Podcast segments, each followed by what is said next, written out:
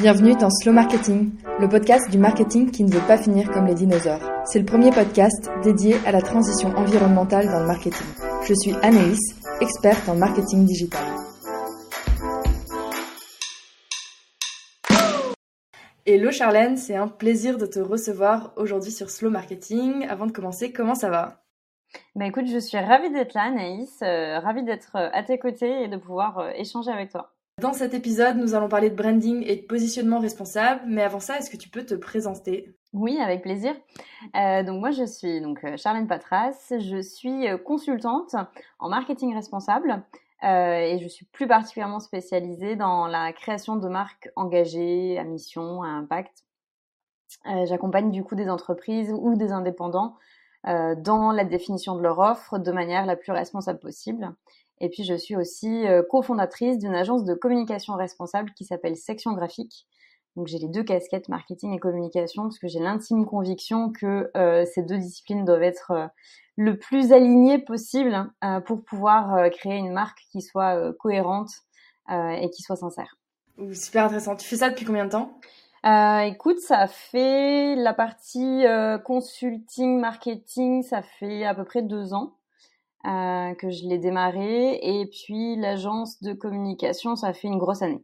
Bon, on va rediscuter, mais qu'est-ce qui t'a euh, animé ou amené à en fait euh, ajouter responsable derrière ton métier de marketing et de communication? En fait, ça faisait des années que dans ma pratique au quotidien de, de du marketing ou de la communication, j'étais assez soucieuse euh, de, tout ce qui était valeur, alors euh, des employeurs chez qui j'étais, du coup, euh, de, transmettre ces valeurs-là et, d'être salarié d'entreprise qui avait des valeurs importantes, notamment des valeurs sociales, puisque j'ai travaillé huit années dans le milieu du, handicap. donc voilà, je travaillais pour des pour des, des, entreprises qui avaient une vraie mission utile pour la société. Euh, et, euh, du coup, j'étais euh, j'étais très sensible au fait de mettre en place des stratégies marketing et communication qui relaient ces valeurs-là et qui aient une utilité aussi. Euh, donc c'était déjà quelque chose que je faisais dans mon quotidien. Maintenant, j'avais pas forcément mis de mots dessus. Et c'est quand j'ai quand je me suis lancée en tant que consultante que j'ai voulu bah, poser des mots sur la pratique que j'allais que j'allais utiliser et assez naturellement, euh, je suis, j'en suis venue à utiliser voilà cette notion de responsabilité qui englobait pour moi un petit peu plus de choses que que la notion de durabilité, qui était un peu le, le pendant sur le marketing. Euh, puisqu'en gros, moi, je voulais vraiment euh, qu'on entende derrière responsabilité le, la partie environnementale, bien sûr, mais aussi la partie euh, sociale et sociétale. C'est marrant parce que euh, finalement nos parcours se ressemblent un peu. Mon premier client euh, en freelance, c'est euh, une entreprise d'orthopédie, donc d'appareillage, donc aussi dans le handicap, et avec qui j'ai travaillé pendant deux ans et demi quasiment. Et ouais, c'est aussi ce qui m'a animé d'abord dans cette démarche. Bah, j'ai envie de te dire, on va commencer par le sujet du branding responsable. Est-ce que tu peux déjà nous rappeler ce que c'est que le branding pour une entreprise? Oui, bien sûr. Donc euh, le branding, en fait, euh, c'est assez simple. Hein, c'est son identité de marque. Euh, c'est comment cette marque, elle va véhiculer qui elle est. c'est comment elle veut qu'on la voit et comment elle va réellement véhiculer ses, valeurs et, ce pourquoi en fait elle, elle, elle a été créée. c'est ça, c'est aussi son élément de différenciation sur le marché, puisque normalement son branding, s'il est bien fait, il est unique chaque marque doit, avoir sa propre unicité. Euh, et puis on peut aussi euh, faire le lien avec le, personal branding qui est aussi utilisé donc euh, à la fois par les indépendants qui sont eux-mêmes leur propre marque et qui est utilisé aussi par les dirigeants des entreprises qui communiquent leurs propres valeurs aussi. Ouais. Et du coup, c'est quoi ton approche pour créer une identité de marque responsable? Bah en fait, euh, l'idée, c'est d'être euh, finalement le plus sincère possible dans sa démarche. Euh, c'est d'arriver à montrer, euh, grâce à l'identité qu'on va créer, euh, réellement qui est cette marque, ce qu'elle représente et ce qu'elle veut être. Donc en fait, là-dessus, on va se, se baser sur, si on prend un peu les concepts de, de stratégie classique, on va se baser sur la mission, la vision et les valeurs de l'entreprise. Donc si on les décompose une par une, le premier point, donc travailler sa mission, c'est la raison d'être de la marque, c'est son pourquoi, pourquoi elle s'est créée. c'est ce qu'elle apporte à ses clients, c'est les bénéfices qu'elle apporte à ses clients. C'est souvent ce qui est formalisé dans le dans le slogan des marques. Euh, et, euh, et, donc là, l'idée, c'est vraiment de se dire euh, bah, la solution en fait que la marque elle souhaite apporter euh, au problème qu'elle a identifié de son consommateur. comment est-ce que cette solution-là, elle est responsable? Donc par rapport à l'impact qu'elle a donc sur sur les différents champs que, que j'ai cités avant. Et si on veut le reformuler un peu différemment, c'est quel impact positif moi en tant que marque je veux avoir sur mon client avec la solution que je lui propose. donc ça, c'est vraiment la partie mission, c'est le, le cœur de la marque. Ensuite, sa vision, ça va être la projection long terme. Euh, c'est euh, bah, en gros euh, ma marque, euh, quel rôle je veux qu'elle ait dans les dix prochaines années. Et on va établir des paliers intermédiaires avec des objectifs intermédiaires à 3 ans, 5 ans, 7 ou 8 ans, c'est variable, et puis 10 ans. Et ça, ça va vraiment être des objectifs en fait sur chaque palier qu'il va falloir qu'on mette en place, qui vont être un peu les preuves de la vision qu'on a. Euh, et ces objectifs-là, il faut s'attacher au fait qu'ils soient justement éthiques, responsables. C'est-à-dire que chaque sous-objectif, euh, il faut réfléchir à euh, l'impact aussi qu'il peut avoir euh, sur ma stratégie de marque et sur mon environnement. Là, du coup, pareil, hein, si on revient un peu sur la, la question d'impact positif, c'est comment j'impacte positivement ma cible pendant les dix prochaines années, étape par étape. Et puis le dernier point, bah, ce sont les valeurs. Euh, ça, c'est un socle qui est fondamental déjà pour toute entreprise, mais forcément pour, pour créer une marque responsable, on ne peut pas le faire sans, sans valeurs fortes. Ces valeurs, c'est les croyances communes de, de l'entreprise. Elles sont souvent impulsées par le dirigeant ou les dirigeants, les créateurs de l'entreprise, puisque c'est lié à leur pourquoi, pourquoi ils l'ont créé. c'est aussi ce qui va devenir le fondement de la culture d'entreprise plus tard. Euh, et donc qui va être lié là pour le coup aussi à la, communication interne, on en reparlera un petit peu après. Euh, et donc ces valeurs-là, moi j'ai tendance à dire qu'il vaut mieux en, choisir maximum 5 euh, pour vraiment être sûr qu'on les priorise. Et, et, une fois qu'on les a choisis, de venir les expliciter avec une phrase pour chaque valeur qui donne notre vision de cette valeur-là, parce que chacun a une interprétation différente des mots. Euh, et c'est toujours plus clair de venir en, donner son interprétation pour que euh, toutes les parties prenantes, en fait, avec ma marque, les consommateurs, les fournisseurs, soient tous un peu euh, alignés avec ces valeurs. Parce que l'enjeu, effectivement, pour une marque responsable, c'est que ces valeurs soient alignées avec ses parties prenantes. Qu'elles soient alignées donc avec les valeurs de ses consommateurs, avec les valeurs de ses fournisseurs. ça peut être les valeurs de ses financeurs. Enfin voilà, c'est toutes les personnes qui vont venir interagir avec cette marque. Il faut que les valeurs concordent.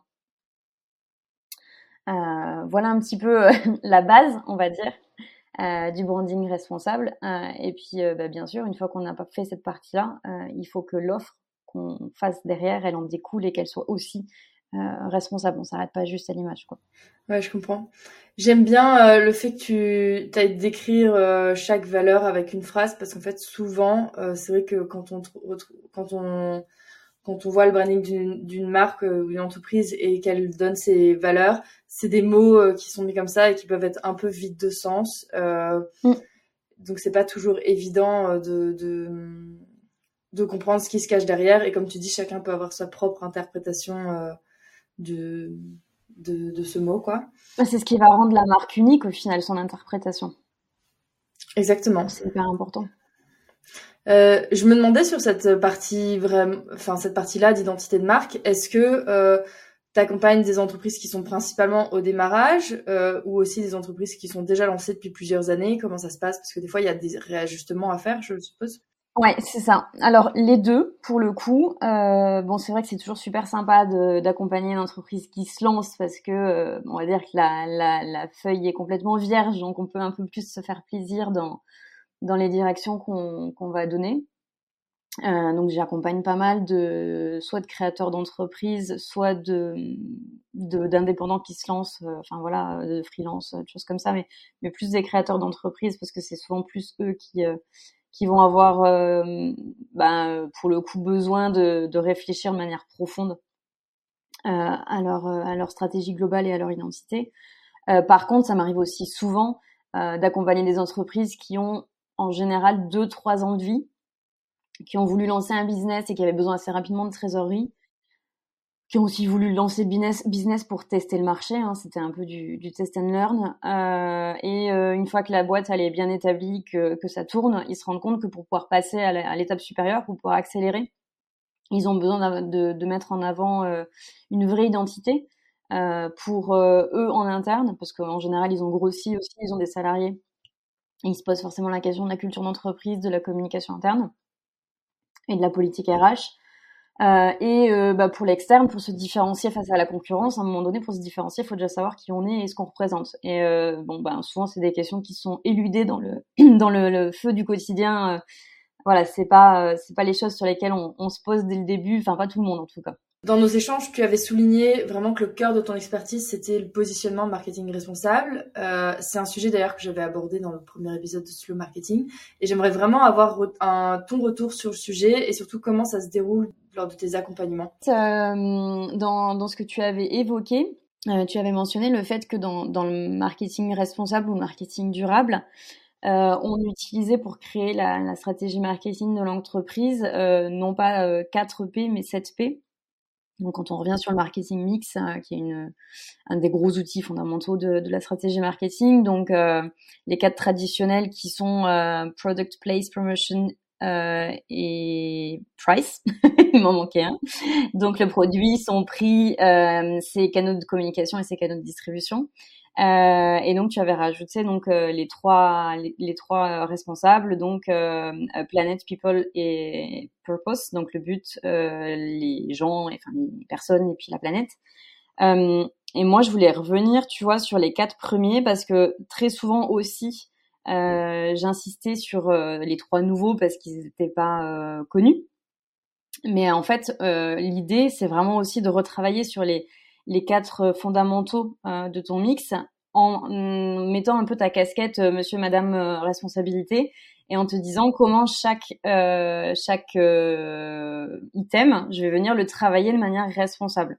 Donc là c'est vraiment finalement le, le nœud euh, de la construction de ton offre responsable. Donc typiquement on va les prendre un par un ça sera un petit peu plus simple avec des exemples euh, moi, une fois que j'ai fini euh, toute la phase, euh, donc dans mon accompagnement, toute la phase d'audit diagnostic, euh, donc audit quand il y a de l'existence sur une marque qui est déjà lancée, et diagnostic, étude de marché, en gros, quand c'est une nouvelle marque. On a beaucoup de data, beaucoup de données, beaucoup d'infos. Et là, l'idée, c'est de se dire, OK, maintenant que je connais mon marché, les, les concurrents, les cibles, enfin tout ça, comment est-ce que je fais pour me lancer sur ce marché et du coup, comment je me positionne et quelle offre je construis. Euh, donc la première chose qu'on va venir étudier, c'est le produit. Et là, typiquement, que ça soit une offre de produit ou une offre de service, la question qu'il faut se poser, c'est comment est-ce que je construis mon offre de manière responsable? Donc, en gros, de manière à ce qu'elle ait l'impact environnemental le plus bas possible, mais aussi de manière à ce qu'elle ait l'impact euh, économique et euh, social le plus positif possible. Je te donne un exemple. Alors, quand on parle de produit, c'est tout de suite un petit peu plus euh, facile sur la partie produit matériel. Mais on va dire, euh, pour euh, diminuer l'impact environnemental, il y a tout ce qui va être éco-conception de produits, donc travailler sur les matériaux, sur la gestion des déchets, sur la gestion des matières premières. Donc vraiment toute cette partie purement physique. ça peut être aussi sur la gestion de, des énergies liées au processus de fabrication, enfin voilà. et puis quand on travaille aussi sur la partie impact positif euh, sur un produit, toujours on va venir réfléchir à la réparabilité du produit pour avoir un produit le plus durable possible, la mise à disposition de pièces détachées ou de tutoriels euh, pour les consommateurs pour qu'ils puissent venir le réparer eux-mêmes. Ça, c'est des choses qui sont euh, qui sont importantes aussi. Ça peut être de travailler à donc l'impact économique de mon produit. C'est par exemple, je travaille qu'avec des fournisseurs français ou avec des fournisseurs locaux, régionaux pour avoir un impact économique positif. Euh, ça peut être aussi de travailler euh, euh, aux bénéfices clients pour répondre à une problématique, je sais pas moi, sur une minorité. Il y a une minorité de la population, bah, tout à l'heure on parlait de handicap par exemple, qui va avoir une, problématique bien spécifique. Je viens concevoir un produit qui va venir l'aider et donc avoir un impact positif euh, immédiat euh, sur, ma cible. Voilà, c'est vraiment de concevoir l'intégralité de son produit euh, par rapport à l'impact qu'il va avoir, positif et négatif. On peut le faire hein, aussi, c'est un travail qui est un peu différent, mais on peut le faire aussi sur son offre de service, bien sûr. Donc ça, c'est la partie produit. Euh, le deuxième P, donc le prix. Euh, là encore, on peut le réfléchir de manière responsable. On va un peu plus parler d'éthique souvent. Donc c'est en gros bah, le fait de fixer un prix qui soit juste euh, par rapport au reste du marché, par rapport à ce que ça nous a coûté réellement, par rapport aux bénéfices que ça va apporter à mes clients aussi. Il y a par contre des champs qui sont un peu moins évidents. La rémunération équitable pour mes salariés, euh, pour mes fournisseurs. À un moment donné, si je veux bah, fournir un produit de qualité, il faut aussi que je rémunère correctement mes fournisseurs.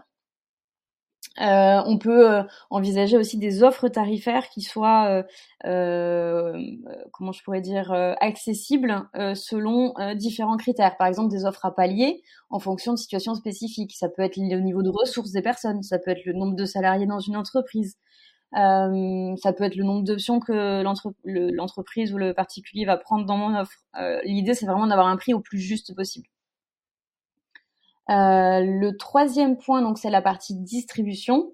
Euh, alors là, il y a des choses qui sont un peu évidentes, qui vont être euh, la partie packaging, le matériau qui va être utilisé pour le packaging. Mais il y a des choses aussi qui peuvent être, qui peuvent aller un peu plus loin. Par exemple, sur le fait d'utiliser un packaging réutilisable, retournable. il y a pas mal d'entreprises qui, qui se lancent là-dedans.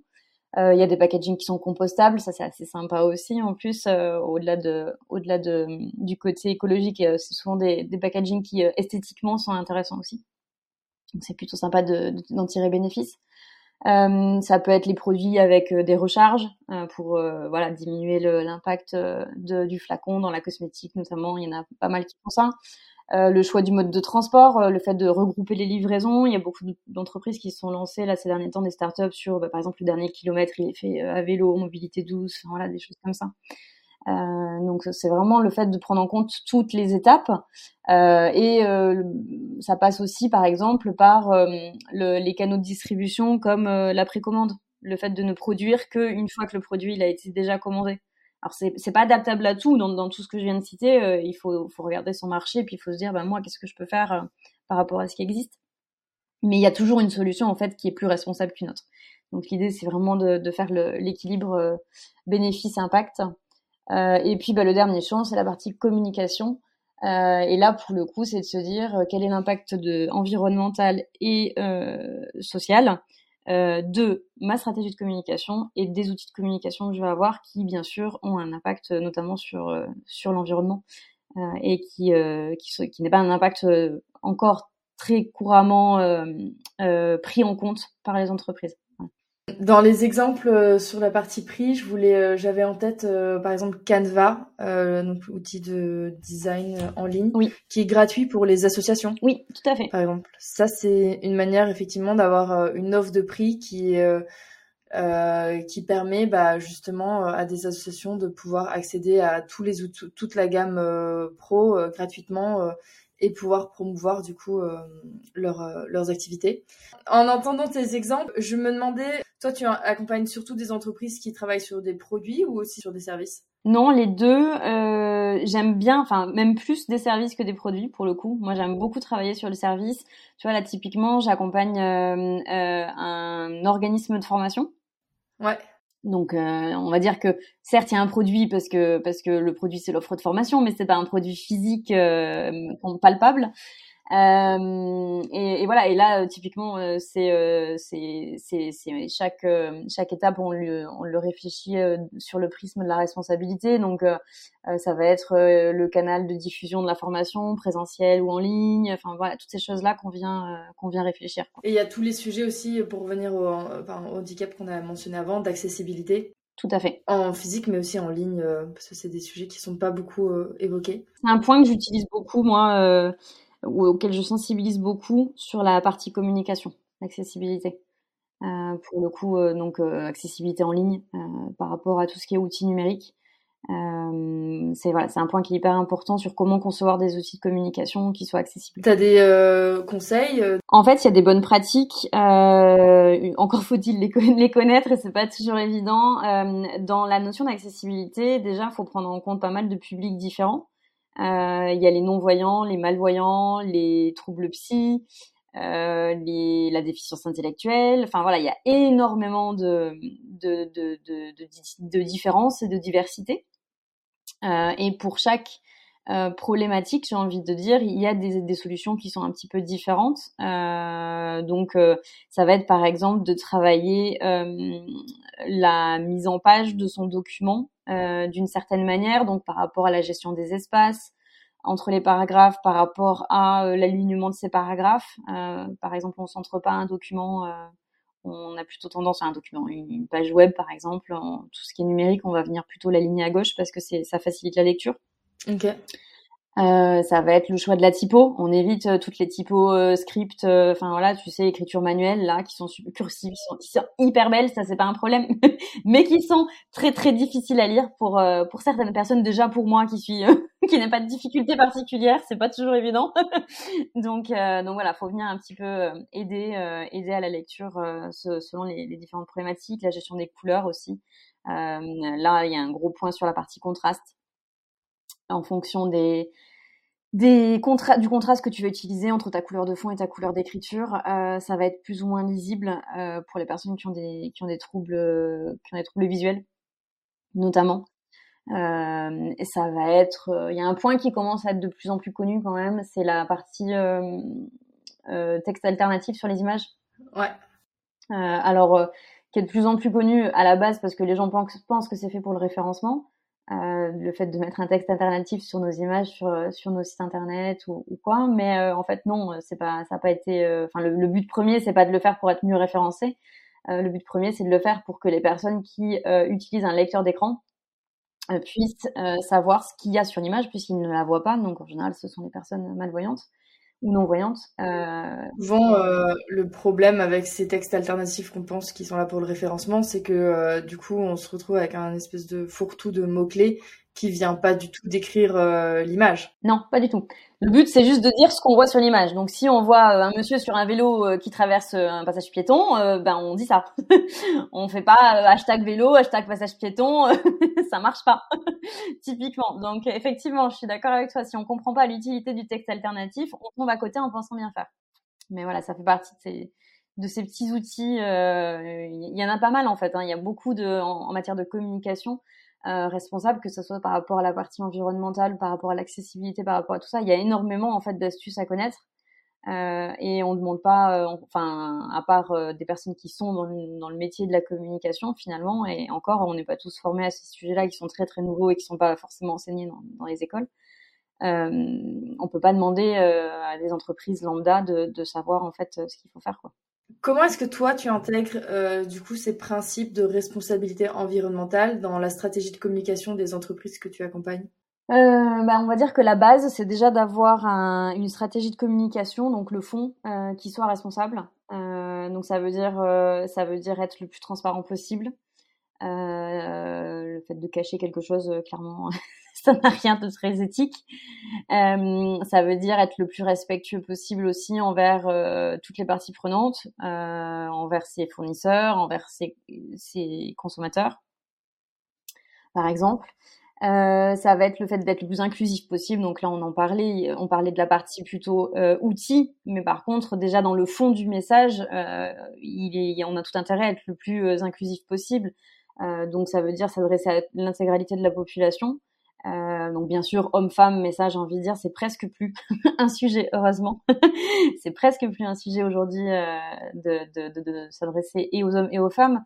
Mais par contre, euh, on, on, parle du discours, on parle aussi des visuels qui vont avec. Euh, là, il y a encore un petit peu de travail sur... Euh, on voit qu'il y a des marques qui l'utilisent. Alors après, il faut toujours faire très attention à cette notion de greenwashing, mais on voit qu'il y a des marques qui commencent à mettre en avant des visuels avec euh, bon, typiquement une marque de lingerie avec des femmes de toute euh, ethnie, de toute corpulence. Enfin voilà, pour mettre en avant le côté, euh, on est ouvert à, à, toutes les cibles. Ok, c'est sympa. Maintenant, il faut voir ce qu'il y a derrière. C'est pour ça que moi je dis toujours à mes clients, euh, pas de communication responsable s'il n'y a pas de marketing responsable avant. Sinon, vous tombez dans le greenwashing en fait.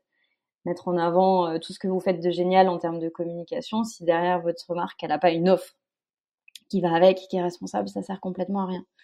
Enfin, c'est même très dangereux, ça peut être sanctionné par pas mal de pas mal de lois. donc, mieux vaut être prudent. Mais mais bon, voilà. Donc, la base, c'est vraiment déjà d'avoir une stratégie de communication qui soit euh, bah, voilà, transparente, respectueuse, inclusive euh, dans, dans, dans, les contenus qu'elle va proposer, dans le discours qu'elle va tenir. Et puis ensuite, euh, ça va être de réfléchir à l'impact de sa communication euh, sur l'environnement, sur les parties prenantes. Et ça, ça va impacter tous les outils de com que tu vas choisir en fait. Euh, donc à la fois euh, les outils de com web, numérique, et les outils de com print, papier. je te donne des exemples. Euh, si tu prends euh, toute la partie numérique, euh, donc ton site internet, est-ce que tu sais, mais tu penses dès le début à créer un site internet qui pollue le moins possible? Ça veut dire choisir un hébergement vert, puisque c'est comme ça que ça s'appelle pour l'instant. Donc il y a quelques noms hein, d'hébergeurs verts comme Infomaniac qui fait un peu référence dans, le, dans le secteur actuellement, mais qui n'est pas du tout le seul. Euh, voilà, qui en gros est une solution d'hébergement euh, qui utilise des énergies renouvelables, euh, qui va venir utiliser des serveurs beaucoup plus longtemps, qui va acheter moins de serveurs, enfin voilà, qui, qui, prend en compte une grosse grosse politique environnementale de base. Il faut savoir que l'hébergement en fait de son site internet, c'est déjà quasiment la moitié de l'impact environnemental de ton site internet. Donc c'est déjà le, premier point qu'il faut faire. Et puis derrière, il y a ce qu'on appelle l'éco-conception web. Euh, il me semble que tu en avais déjà parlé. Euh, voilà, qui, euh, vient, euh, qui vient en fait juste créer ton site internet de manière la moins polluante possible. Euh, et on peut y annexer à ça le côté accessibilité. Donc, comment faire un site internet le plus accessible possible? Comme ça, tu remplis les deux champs environnementaux et, et, et social et t'as tout bon sur le papier. Donc, c'est plutôt pas mal. Euh, il y a aussi tout ce qui est, moi, je sensibilise beaucoup mes clients à la partie réseaux sociaux. Euh, et à la sobriété sur les réseaux sociaux. Ça veut dire euh, bah, pas publier tous les jours déjà, euh, parce qu'à chaque fois que tu postes quelque chose, bah, ça pollue. De réfléchir aussi à ce que ce, le format de tes posts. donc voilà, est-ce que tu mets que du texte, est-ce que tu mets des photos, est-ce que tu mets des vidéos. Enfin voilà, tout, tous les contenus n'ont pas le même poids et donc pas le même impact. donc ça, c'est des choses aussi auxquelles je sensibilise mes, mes clients. Euh, et puis donc ça c'est globalement la partie numérique. Euh, sur la partie euh, sur la partie papier, on va venir réfléchir à toutes les composantes en fait de de, de, nos outils comme papier, plaquettes, carte de visite, enfin tout tout ce qui va venir s'imprimer hein, pour le coup. et là tu réfléchis à au choix de ton imprimeur, au choix de ton papier, au choix de tes encres et même au choix de ton de ta mise en page. Ça commence dès euh, le travail des graphistes, pour le coup.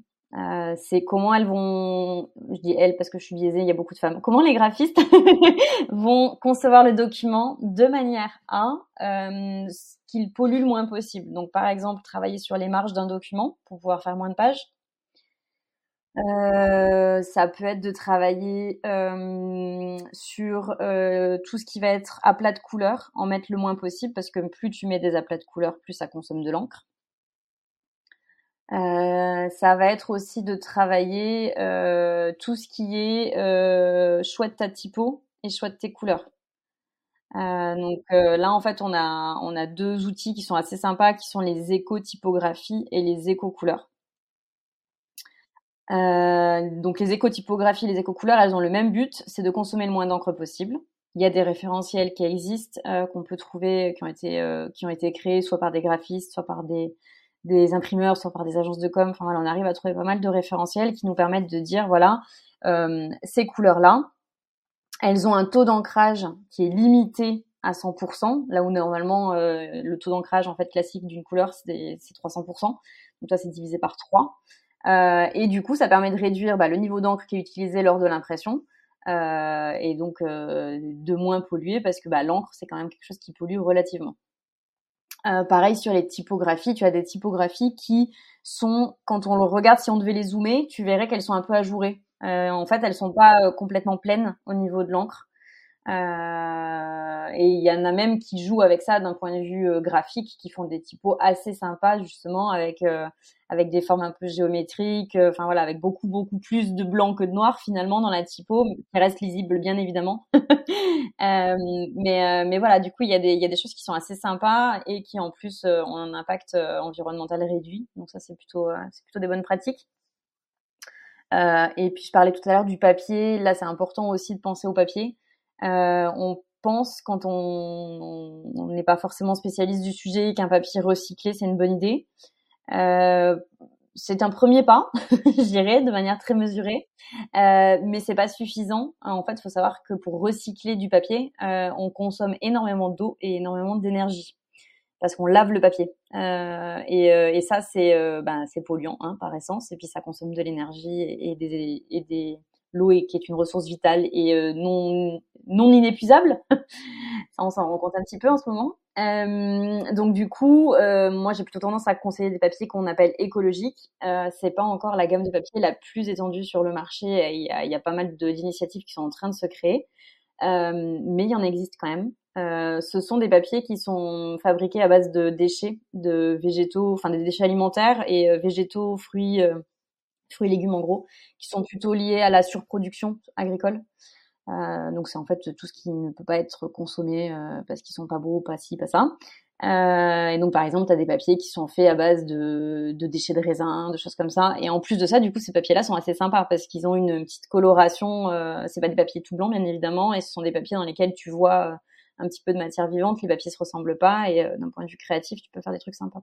Ah, super intéressant. Je connaissais pas du tout euh, ces types de papiers-là. Je savais qu'il y avait un vrai sujet sur le papier et notamment bah, le papier recyclé comme tu l'as mentionné, mais aussi même tous les tous les papiers euh, qui viennent soi-disant de euh, qui ont des écolabels, etc. Il y a pas mal de scandales aussi euh, sur bah, en fait c'est pas si responsable que ça. Enfin il y a, y a beaucoup d'opacité sur ce secteur. Non, puis qui, il y a des acteurs qui jouent dessus, enfin clairement qui en ont fait un business. Donc après on est méfiant, on sait pas trop euh, voilà qui est réellement bénéfique et qui en a tiré profit.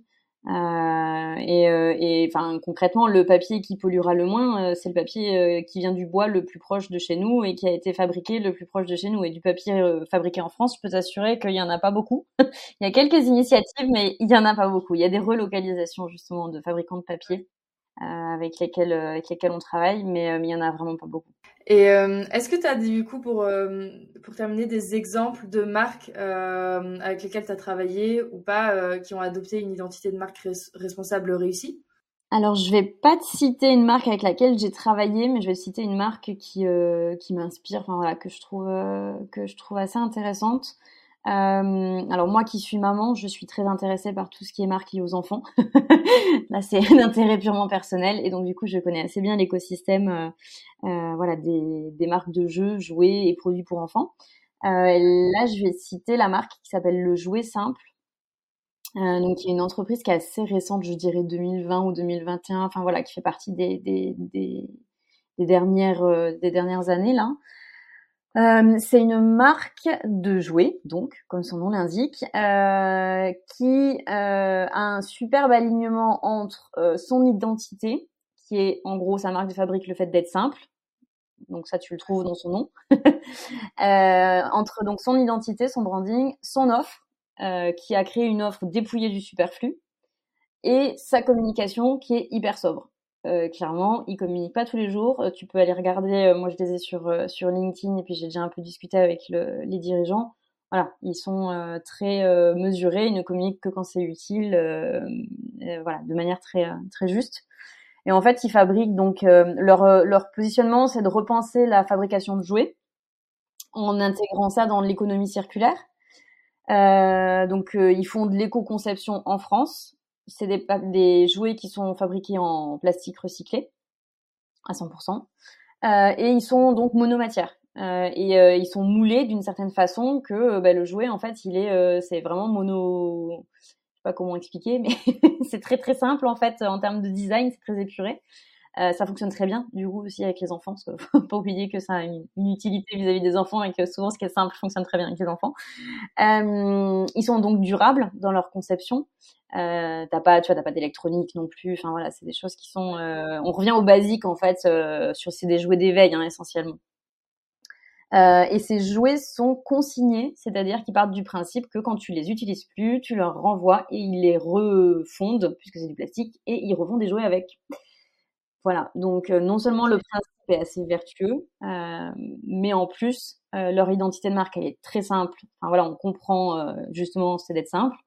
leur produit, il est simple, il n'y a aucun problème, et leur communication, elle est sobre. Donc il y a un super alignement, je trouve, sur cette entreprise-là, au-delà du fait qu'il y ait une utilité des produits, bien évidemment. Du coup, tu as rementionné le sujet de sobriété sur les réseaux sociaux et, et je voulais te rebondir dessus tout à l'heure. Moi, c'est un sujet sur lequel euh, je te rejoins euh, complètement. Euh, je pense que c'est pas nécessaire de publier tous les jours sur, sur tous les réseaux et, d'être présent avec tous les formats possibles. Par contre, je trouve que c'est très difficile comme argument à, maintenir et à tenir dans le temps quand euh, bah, justement quasiment tous les jours, on entend euh, des euh, influenceurs de communication, personal branding, euh, marketing, etc. en général, qui recommandent de publier tous les jours sur les réseaux, de mettre une image pour faire un stop scroller sur sur le fil d'actualité, etc. Et, et, et voilà, je voulais voir comment toi tu te ressentais par rapport à ces messages-là et comment tu arrivais à te positionner. En fait, euh, il y a deux, enfin j'ai deux choses qui me viennent en tête. Euh, la première, c'est que nous, euh, en tant que, en général, enfin solopreneur, indépendant, enfin voilà, toi et moi, pour le coup, on est quand même, on est beaucoup alimenté par ce type d'informations et potentiellement beaucoup plus que, enfin moi, mes clients, typiquement, c'est pas du tout des informations qui arrivent jusqu'à eux, c'est pas des informations qui les impactent. Et au-delà de ça, c'est pas ce dont a besoin leur cible. Euh, parce que que ce soit des, des clients en B2B ou en B2C, euh, dans les deux cas de figure, ça se, ça se vérifie. Euh, finalement, les réseaux sociaux, on en fait tout un pataquès, c'est pas non plus l'alpha et l'oméga. Euh, et si on prend un peu de recul et qu'on regarde le plan de com dans sa généralité, dans sa globalité, euh, moi, bien souvent, euh, je me rends compte que euh, le poids, le retour sur investissement de la communication qui est faite sur les réseaux sociaux nécessite pas qu'on en fasse autant que ce qui est préconisé, clairement.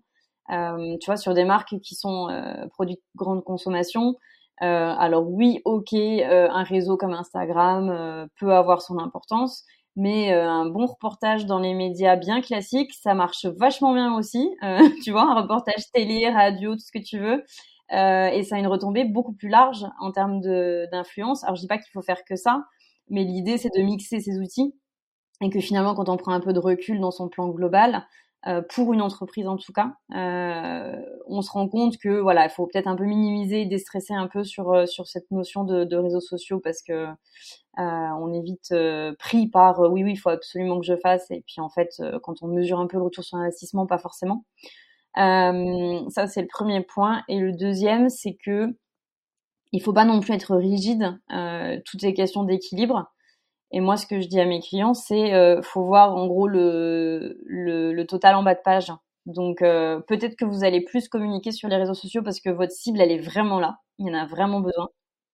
Et, et ça sera difficile d'aller chercher de la clientèle si si vous communiquez pas plus que ce que j'ai l'habitude de préconiser sur les réseaux sociaux.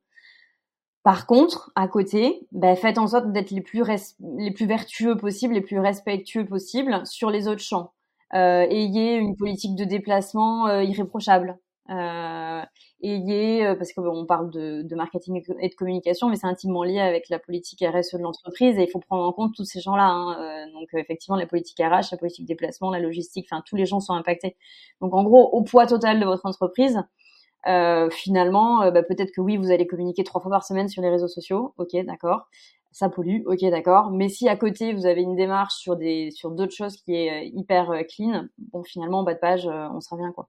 Charlène, si je te dis slow marketing, tu penses à quoi? Écoute, dans un premier temps, euh, ce, qui, ce qui saute à mes, à mes, ce qui me saute aux oreilles, c'est le mot slow. Donc, je pense vraiment à cette notion de ralentir Et pour moi, ralentir, ça veut dire prendre le temps de réfléchir, de se poser sur, sur le long terme, construire quelque chose de pérenne. et c'est aussi du coup cette notion d'être en veille permanente des évolutions de notre marché pour rester toujours dans cette notion d'utilité euh, de, de, de, réelle utilité, je dirais, et d'être en phase avec les besoins réels euh, de sa cible, de pas déconnecter en fait. Selon toi, qui est-ce que je devrais inviter sur ce podcast? Eh Écoute, je vais pas te, te citer euh, de noms de personnes, mais par contre, j'aimerais bien voir des jeunes créateurs, tu vois, de marques engagées venir. Donc là, c'est plus des marques que je vais te citer que, des, que le nom de leur fondateur. euh, mais, mais voilà, je trouve que ça serait intéressant d'avoir le, le la vision aussi de, de ces marques-là, euh, qui sont des marques engagées, et euh, comment elles ont euh, ben, créé leur stratégie marketing, quelles questions euh, un peu les ont taraudées, les difficultés qu'elles ont pu avoir, enfin voilà, ce qui vient d'étitiller un petit peu. et alors du coup, je t'ai dit tout à l'heure, j'ai une passion pour les milieux de, de l'enfance. Donc il y en a quelques-unes qui sont là-dedans. non, il y a deux marques que j'aime bien, qui sont dans la dans la food à destination des enfants euh, et qui sont plus ou moins en phase de création, enfin voilà, qui sont en, qui, ont, qui lancent leurs produits là sur 2023. Donc euh, je trouve que c'est intéressant de les voir dans ces phases-là. Euh, la première marque c'est Popiette au pluriel, qui crée des qui crée des plats euh, des plats pour euh, les enfants de manière très ludique et qui vient travailler la pédagogie euh, sur l'alimentation. Et la deuxième c'est Alba Alba Baby Food, qui vient travailler là pour le coup pour les bébés, tout ce qui est petit pot frais. Donc c'est un autre, un autre concept. Euh, je trouve que ces deux marques-là, ça peut être intéressant. Et puis une dernière sur la location de jouets, Lib et Lou. Euh, voilà, pareil, la location de jouets, c'est un concept. Je suis très économie circulaire et, et ces choses-là parce que je trouve que ça fait, c'est des, des, initiatives dont on a besoin. Euh, voilà, c'est pareil, c'est une marque qui est peut-être un petit peu plus vieille, mais euh, qui a peut-être deux ans, euh, mais qui peuvent te faire un retour d'expérience, je pense, sur les enjeux marketing et com qu'elles peuvent avoir en tant que marque engagée. Ouais, super intéressant. Surtout que le marché euh, de l'enfance et de la petite enfance en particulier, je trouve est très, enfin, a plein de potentiel de euh, d'innovation et de justement euh, changer les pratiques. Mais en même temps, euh, il y a tellement, enfin, c'est tellement difficile parce que c'est des sujets tellement avec beaucoup d'émotionnel, de, enfin, hyper sensible d'aller d'aller toucher euh, un secteur comme ça où on se dit bah attends euh, acheter un, un, jouet de seconde main, ben non, euh, je vais acheter quelque chose de neuf. Enfin, s'il y a beaucoup d'idées reçues, et, etc. Donc c'est pas évident. C'est des marchés qui sont en cours de réactualisation, et moi c'est ça que j'aime bien, voir comment ils se réadaptent en fait aux nouveaux enjeux. Écoute Charlène, merci beaucoup pour cette conversation. Est-ce que il y a un endroit où on peut te retrouver, te lire, où c'est le plus intéressant de te suivre? Oui, alors moi je suis euh, monocanal. Euh, pour l'instant, je suis 100% euh, LinkedIn. donc c'est là qu'on me retrouve assez assez quotidiennement, quasiment. voilà, beaucoup plus en fait d'observation que de que de rédaction, puisque je m'applique à moi-même le fait d'essayer de ne poster qu'une fois par semaine, si j'y arrive. Euh, donc voilà, et puis bah, d'ici quelques quelques semaines, euh, je sortirai mon, mon site internet euh, éco-conçu, bien sûr, mais mais pour l'instant c'est c'est LinkedIn. Ok super, bah je ne manquerai pas d'ajouter et ton LinkedIn et ton site quand il sera en ligne dans les descriptions de l'épisode. Merci beaucoup. Super, avec plaisir. C'est tout pour aujourd'hui. Rendez-vous la semaine prochaine pour un nouvel épisode. Si tu ne veux rien louper, abonne-toi à la newsletter ou à mon profil LinkedIn Anaïs Baumgarten. Tous les liens sont dans la description. Merci pour ton écoute et à très vite sur Slow Marketing.